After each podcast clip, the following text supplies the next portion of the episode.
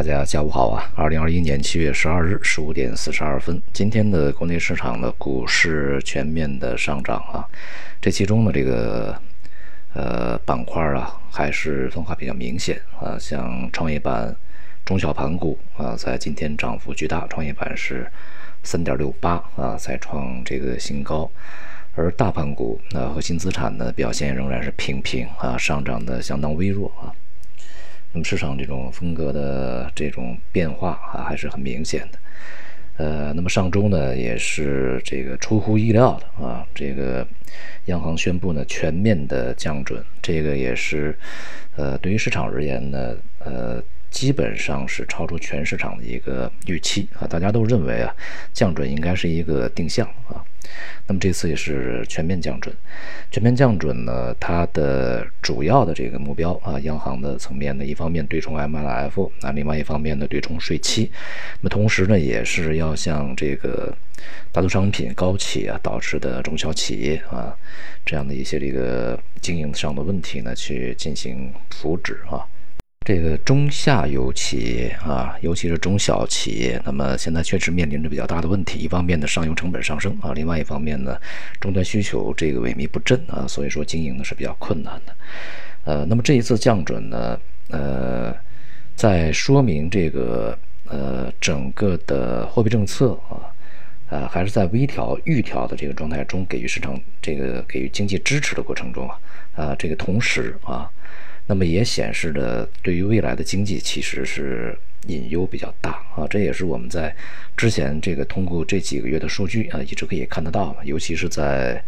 呃刚刚公布的这个制造业、非制造业 PMI 啊，官方的财新的，都显示呢整个经济的步伐放缓比较快。那么预计呢，在接下来这周啊，啊将公布这个六月份的经济数据，像出口啊，啊这个工业生产呢。呃，消费啊，呃，预计呢不是会特别好啊，这样的话也就意味着经济的这个增速啊开始放缓。那么如果这种状态呢在全球啊开始这个同步出现的话啊，当然不是同步出现啊，这个先后出现的话，中国这次是在经济步伐上领先的啊，那么将意味着在市场层面会对未来的整个这个经济走向，呃。里边影响市场两个因素呢，去做出他们的抉择。一个呢是这个经济增速放缓，它对市场的影响会如何？那么另外一个呢，在经济放缓的同时啊，这央行的货币政策呢，在一段时间里面不会动啊，这个它对市场的支持会有多大？在这两方面呢，去进行权衡。当然啊，在这个过程中呢，通货膨胀这个数据仍然是最为关键的啊。那么，如果在经济放缓的同时，通胀也是增速开始放缓，那么是一个好事儿啊。这就是货币政策呢会好一点。那么，如果通胀呢同时没有放缓，反而是这个超预期上升，那是一个大问题啊。这就是真实要进入滞胀的一个阶段了。所以呢，这个在未来整个的市场啊，会在这些方面吧啊，继续的加以这个关注，并且呢是权衡啊，哪方面对于市场的影响权重更大一些。但无论如何呢，从这个 A 股的本身来看啊，这个现在风格切换已经确立啊。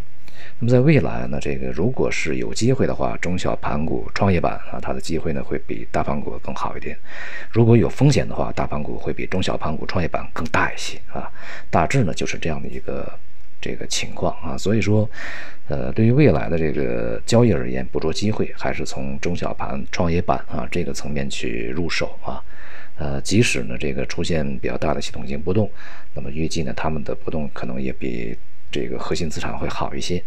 所以呢，这就是一个相对收益的啊这样的一个这个策略啊。与此同时呢，继续是在结构中啊去寻找一些行业板块的呃一些机会啊。这段时间啊，这个市场其实有一些板块涨的是不错的啊，而且是持续的上涨呃，并且进入拉升阶段啊。那么这样的一些板块呢，在前期如果我们跟踪进去啊。那么这里面其中有呃很多也是我们在前期跟踪的啊，如果是进去的话，现在是一个收获阶段啊，呃，这个永远不要去追那种大家都已经呃发现了的机会啊，大家都发现了的就不叫机会了啊，那就是风险。好，今天就到这里，谢谢大家。